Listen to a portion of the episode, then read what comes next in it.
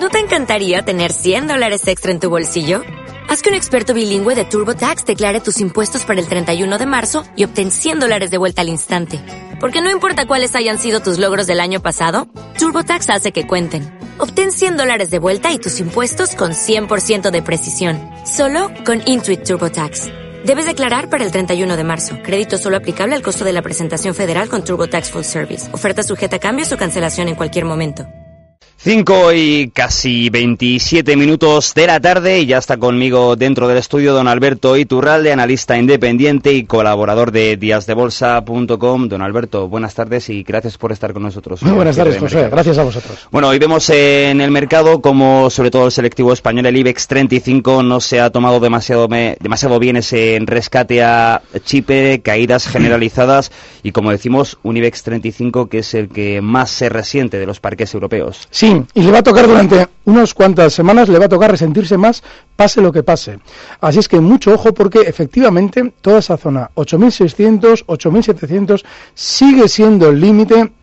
Fíjate que ya tenemos, con respecto a lo que es España pura y dura, tenemos una, información un poquito ya más relajada en cuanto a prima, prima de riesgo y en cuanto a, la situación de los bancos. Y sin embargo, el IBEX no termina de romper a alza los 9.000 puntos. De manera que Ojo, porque son zonas en las que se coloca mucho papel.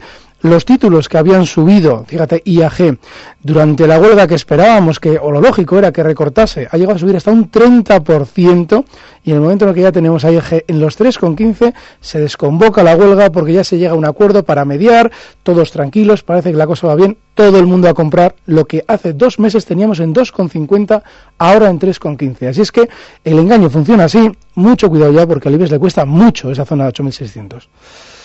Vemos eh, cómo los bancos hoy son principales protagonistas, cómo tenemos que valorar esta situación que precede a lo que vemos en Chipre. Fíjate, el caso, por ejemplo, de Bankia. Bankia es un valor que está durante estos días todavía marcando nuevos mínimos después de la apoteósica caída que ha protagonizado en el último año y todavía siguen saliendo noticias de que si vamos a colocar aquí esto nos va a salir bien, vamos a salir ganando, que si esta noticia puede ser buena un valor bajista y especialmente tan bajista como Bankia, lo único que nos puede decir bueno es que él va a subir en lugar de eh, lanzar información en torno a la compañía que nos debe relajar en teoría a la hora de liquidar las acciones. 0,27 ahora y lo que veremos durante esta semana seguramente serán nuevos mínimos. Alberto, hacemos una pequeñísima pausa y cuando suenen las señales horarias de las cinco y media de la tarde volvemos con usted y con más consultas que tienen eh, nuestros oyentes. Hasta ahora. Cinco y media de la tarde, una hora menos en la comunidad canaria. Están ustedes escuchando cierre de mercados y están escuchando ustedes la opinión de los expertos. Hoy me acompaña don Alberto Iturralde. Don Alberto, estábamos hablando de los bancos. Eh, pone usted el ejemplo de Bankia, pero fíjese, Banco Sabadell es eh, uno de los que más han caído y se ha dejado más de un 4%. Se está dejando porque todavía no ha terminado la sesión. Banco Popular igual, Bankinter igual. No solamente hay que estar preocupados con este nuevo contexto europeo con entidades bajistas, como es el caso de Bankia, como hace usted referencia, sino a otras entidades de mayor envergadura. Sí, es así. De hecho, eh, durante estos meses el BBV o el BSCH, que son las dos estrellas de nuestro sector financiero, han protagonizado unas subidas fenomenales. Y ya vemos como en el momento en el que llegan a las zonas que técnicamente son de resistencia, no hay que, no hay que olvidar nunca que lo que los analistas solemos decir resistencia tiene su lógica. No es que haya una zona ahí mágica en la que el valor para, no, no, es una zona por encima de la cual hay muchos pequeños, o por debajo de la cual hay muchos pequeños inversores enganchados y que si supera el precio, ellos van a recuperar su dinero. Y eso no es conveniente para quien manipula o maneja un valor que normalmente es el capital fuerte de la propia casa. De manera que esas zonas a las que han llegado ya los grandes, el BBV además ha estado especialmente fuerte, los 7,80, no se están superando. El Banco Santander ha estado especialmente flojo. Es de los dos el que peor ha funcionado con diferencia. Y bueno, pues a partir de ahí hay que tener eh, mucho cuidado porque si los que tenían que subir ya lo han hecho y los que tenían pinta de bajar ya lo están haciendo, lo lógico es que todos acompañen al unísono a la baja. Algunos expertos eh, decían a lo largo del día que la situación de Chipre era una mera excusa para comenzar una tendencia bajista por parte del IBEX 35. ¿Comparte usted esa opinión? No necesariamente por una razón. Eh, un rescate eh, puede ser algo inevitable. Lo que se elige, muy bien políticamente y financieramente, es el momento en el que se pide ese rescate. Entonces, si ahora mismo estamos viendo en Europa que recibimos noticias muy negativas, lo normal es que todavía los techos que llevamos eh, más o menos anticipando durante estos meses tarden un poco más de tiempo en consolidarse y caer los precios. Porque la gente no está comprando en el momento que escucha lo de Chipre. Bueno, pues el DAX, que es el índice fuerte dentro de los nacionales europeos, lo normal es que todavía se mantenga fuerte durante un tiempo más hasta que esa noticia de Chipre haga pensar a todos que si no hemos caído fuerte en Europa después de lo que ha pasado en Chipre, esto significa que esto es eh, barra libre, todos a comprar. Y eso es una de las mayores señales a la hora de colocar títulos de manera masiva. Máxime cuando si te fijas en, Estados Unidos nos están dando absoluta eh, tranquilidad. Es como una clase de yoga. Todos tranquilos que estamos subiendo y esto no tiene final. Bueno, pues ese es el mayor síntoma de que efectivamente puede haber un techo, pero el hecho de que nos hayan contado ahora lo de Chipre es también un síntoma de que seguramente vamos a seguir eh, sin terminar de caer durante un tiempo. ¿Y hasta cuándo entonces?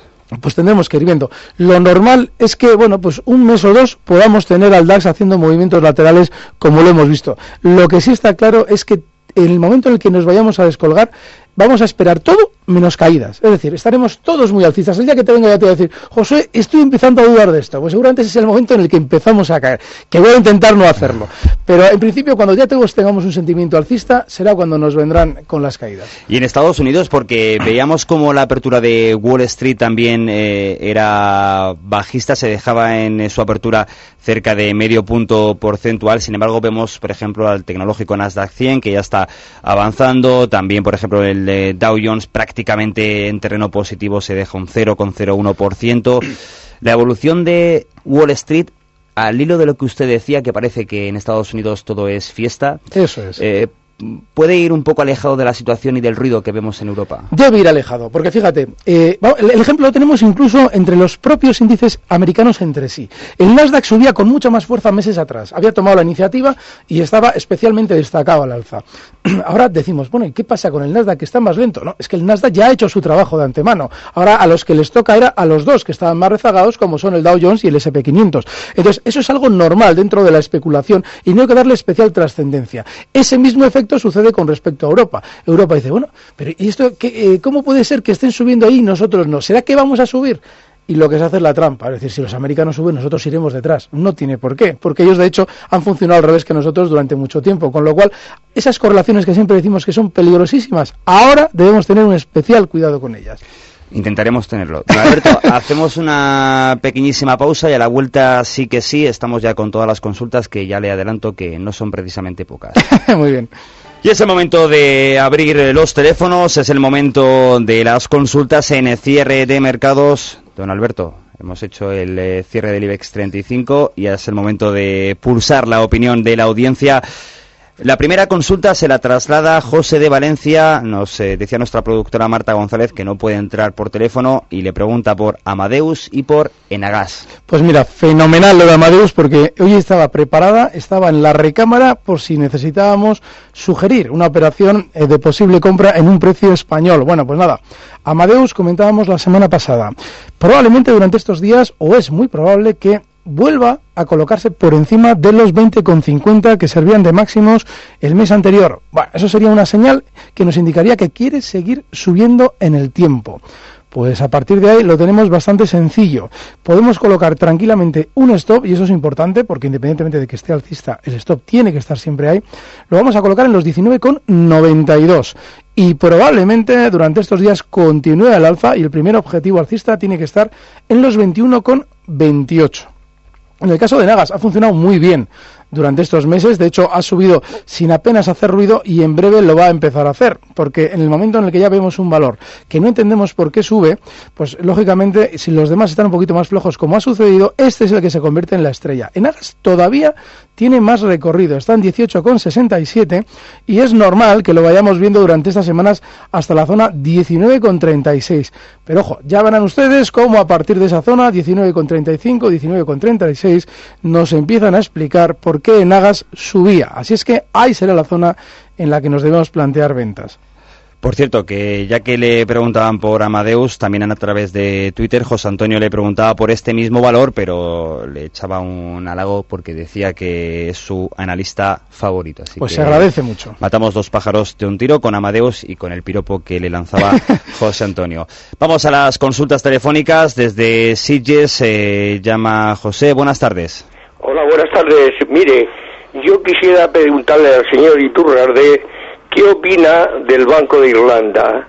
Resulta que la semana, hace aproximadamente unos 10 días, el Banco Nomura, pues lo recomendó y a partir de ese momento de ver la recomendación no lo tenía, me interesé, lo seguí un poquito y bueno, no acostumbro a entrar en, en valores con esta baja, de bajo valor, eh, pero lo que sí me llamó la atención es la enorme la enorme cantidad de dinero que estaba entrando.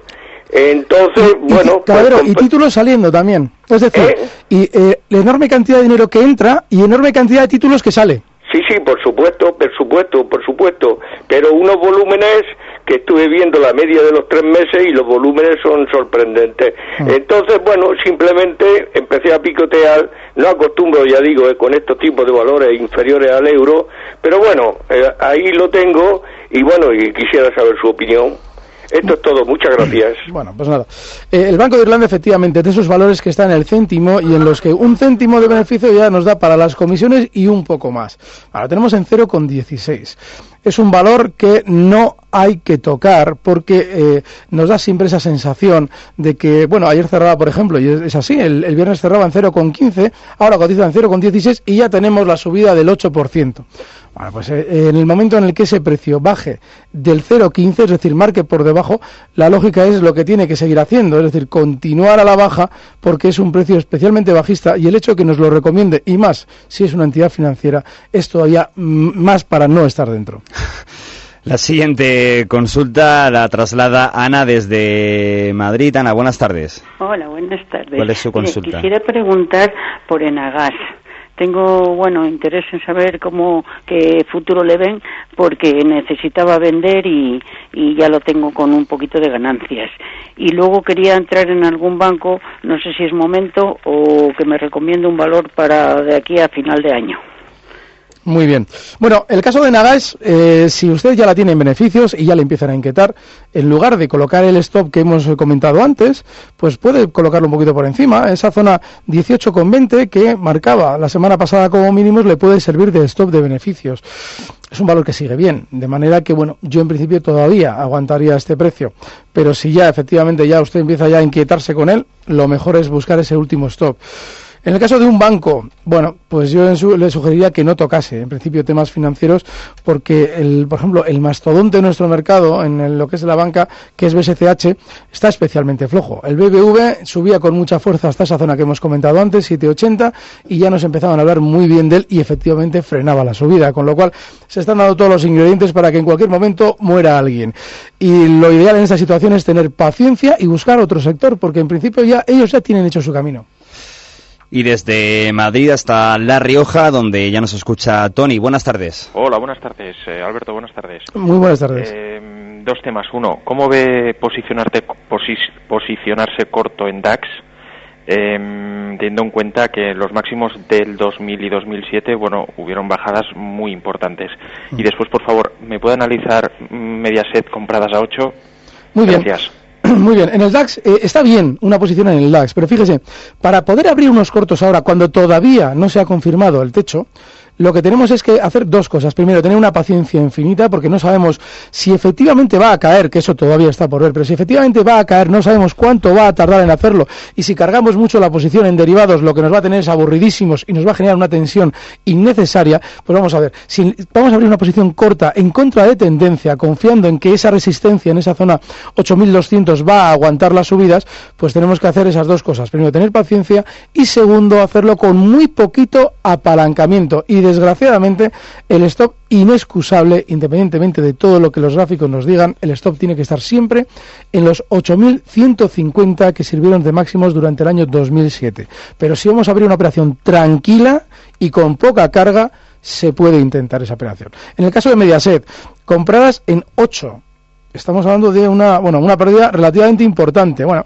durante estos días todavía tiene pinta Mediaset de funcionar bien. No tiene ahora mismo peligro inmediato, es decir, no tiene pinta de que el valor vaya a frenar pero no tiene tampoco eh, la, bueno, pues el gráfico de indicar una subida hasta la zona 8, ni mucho menos. Está ahora mismo en 5,82 y lo normal es que la subida que está haciendo ahora mismo frene temporalmente en la zona 6,12. De manera que, bueno, ahí tiene que sopesar ya, si este valor ya le tiene ya un poquito desquiciado, lo mejor en bolsa es disfrutar dentro de lo posible y cuando tenemos algo ahí que está pendiente repiqueteando en la cabeza porque hemos hecho una mala operación, cuanto antes nos la quitemos mejor. Don Alberto, a través de Twitter, Rubén Asensio quiere saber su opinión sobre su estrategia de ponerse en corto en Sabadell y largo en Banco Popular. Bueno, el, Banco Sabadell, eh, los cortos eh, están bien abiertos porque es un valor bajista, pero están abiertos tarde. Este hemos dado guerra con él para eh, colocarse bajista durante muchas semanas. El problema que hay es que ya ese, ese recorrido en gran parte lo ha hecho. Aún así, aún así, el descuelgue de hoy, que es bastante importante también, tiene pinta de continuar a la baja desde los 1,63 hasta la, hasta la zona 1,50. De manera que es una buena opción esos cortos, pero tenemos que colocarle un stop de cortos en los máximos que ha hecho hoy. Esa zona 1,65, si vemos que cierra por encima, tenemos ya que buscar una salida en esos cortos porque lo lógico es que tenga un rebote rápido, aunque posteriormente tenga pinta de seguir cayendo. Los largos en el popular, ahí sí que no estoy muy de acuerdo porque ha habido mucho run run con el valor, han hecho una ampliación de capital, han colocado todo lo que han podido y más, y eso no es buena señal. Y encima es peor señal si vemos que las subidas están frenando donde deben, es decir, la zona de resistencia en 0,72. De manera que más que largos ahí, yo me mantendría especialmente al margen. Y seguimos con Twitter porque otra consulta le pregunta por Fiat Pirelli y por Mafre. Bueno, vamos a empezar por Mafre, que es la que más rápido va a salir. Y las otras dos van, o intentaremos que vayan enseguida. A ver, aquí está Mafre. Bueno, Mafre es uno de esos precios que ha hecho paradas eh, en las mismas zonas durante muchos años. Hemos insistido mucho que la zona 2,55 ahora mismo era zona de resistencia y que tenía el problema de que en el momento en el que superara la zona 2,55 como así ha hecho, tampoco teníamos gran garantía de que continuara al alza, porque la siguiente zona de parada la tenía en los 2,80 donde efectivamente el precio todavía no hemos visto cotizar por encima, con lo cual Mafre es un valor que no es que esté mal, pero es un, es un, valor en el que todavía no debemos intentar largos. Y aunque parezca muy lejana la zona que nos habilita técnicamente los largos, que serían los 2,87, que es el máximo histórico del valor que marcaba en el año 2007, aunque parezca lejana, Mafre es un valor que cuando coge velocidad es increíble lo rápido que puede llegar a ser. Con lo cual, yo personalmente, si siguiera Mafre, seguiría teniendo paciencia y hasta que no se coloque por encima de los 2,85, no me plantearía una compra en él. Las otras dos serán por un lado Fiat y por otro Pirelli. Voy a ver si abro estos extranjeros. A ver, Fiat y Pirelli. Pues mira, me parece que van a estar los dos. Bueno, pues fíjate, fíjate, está en una situación relativamente similar a la que hemos comentado con eh, Mafre. Está ahora mismo en 4,54 y el problema lo tiene en 4,80 y ese es un problema muy importante porque es la zona en la que ha frenado subidas desde ni más ni menos el año 2011 y en cuatro ocasiones con muchísima fuerza. También lo hacía incluso durante el año 2009. De manera que es un valor que está ahora mucho más cerca de la zona en la que de haberlo tenido tendríamos que vender que de la zona de comprar. Aún así, si estamos dentro, el stop de beneficios, si vamos ganándole, sería la zona 4,35. En el caso de Pirelli, bueno, esta está especialmente floja porque tiene toda la pinta de querer estar haciendo un techo. Y ese techo seguramente se va a empezar ya a acelerar a la baja si nos empieza a cerrar por debajo de los 8,18, está cerquita, está en 8,39. De manera que, cuidado, si ya vemos que cierra por debajo de esos 8,18, seguramente será para continuar con más fuerza a la baja. No hay que estar en Pirelli. Vamos a volver al eh, teléfono. Desde Barcelona nos pregunta José. Buenas tardes. Buenas tardes.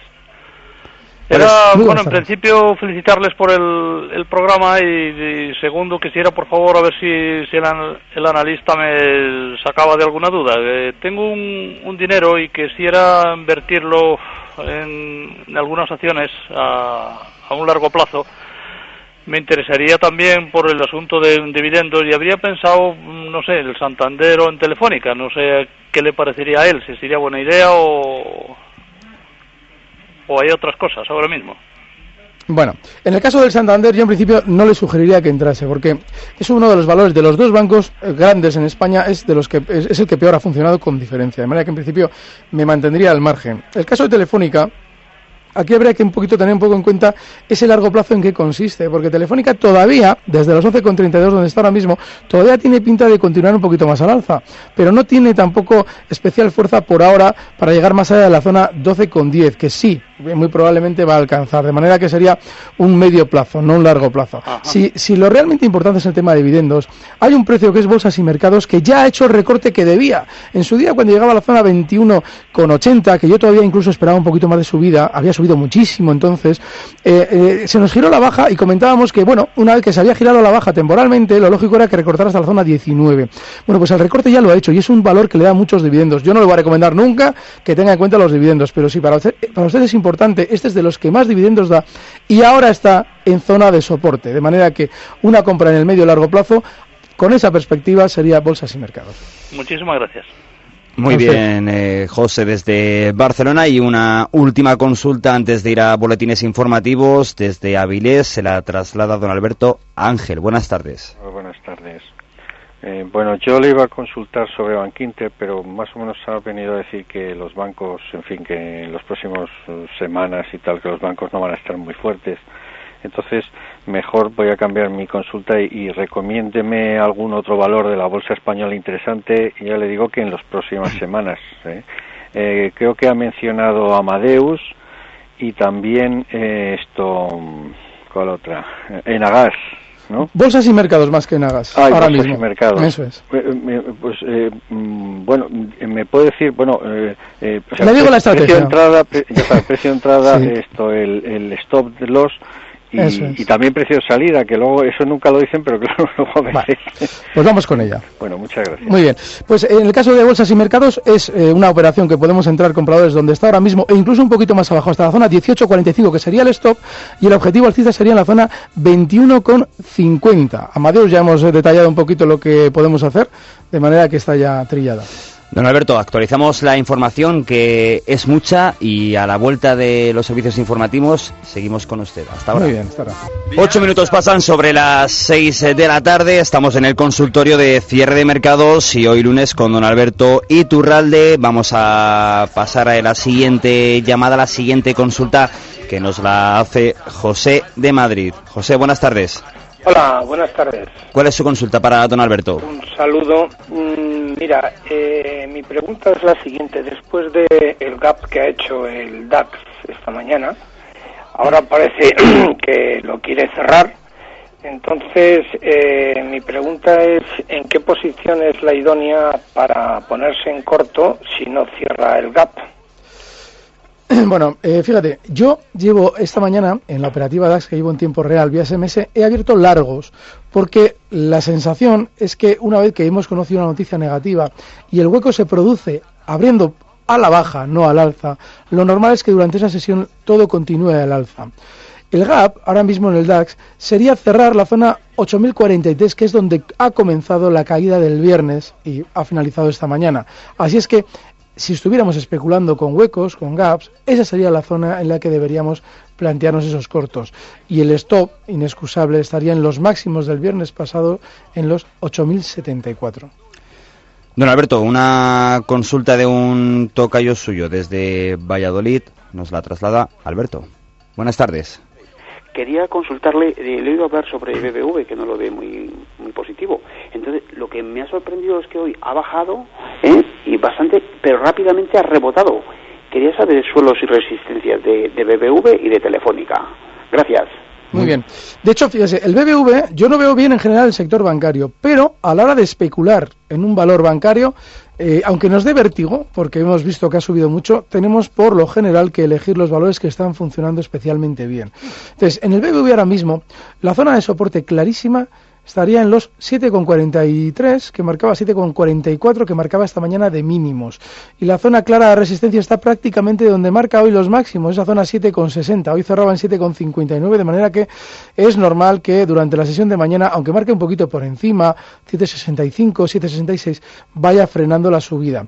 Pero en principio, de los bancos, aunque hayas funcionando especialmente bien estos meses, mientras no nos demuestre nada en sentido contrario, que sí ha hecho ya el Banco Santander, pues hay que estar mirando más al BBV, si queremos bancos. En el caso de Telefónica, hombre, los, los niveles son bastante claros. Aquí estamos hablando de los 10,95. Está ahora en 11,32. Y comentábamos antes que no nos debe extrañar verla subir hasta la zona 12,10. De manera que si queremos abrir una posición compradora, es mucho mejor buscar antes un recorte hasta esa zona 10,95 o 10,90 y ahí plantearnos los largos o la compra en zona de soporte antes que quizás hacerlo a medio camino que anda ahí un poquito en tierra de nadie. Y la última consulta del día nos eh, la hace desde Almería Gabriel. Buenas tardes. Sí, buenas tardes. Yo quería preguntarle al señor Iturralde su opinión sobre Nokia y sobre Sacir Vallehermoso. Nada más, muchas gracias. ¿eh? Muy bien, gracias a usted. Bueno, el caso de Sacir, el caso de Sacir es terrible. Estamos hablando de que eh, no solamente durante estos días no ha tenido un poquito de rebote, como hacía más o menos el mercado en general, sino que encima está recortando con especial fuerza.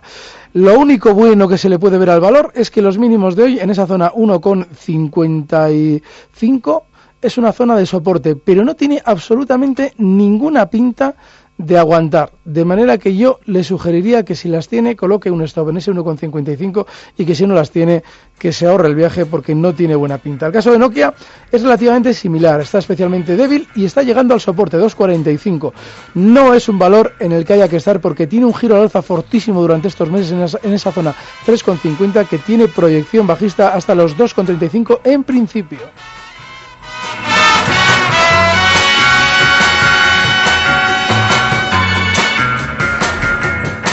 Alberto Iturralde, analista independiente y colaborador de díasdebolsa.com. Gracias por estar con nosotros en Cierre de Mercados y como siempre, un placer charlar con usted. Gracias a vosotros, un fuerte abrazo.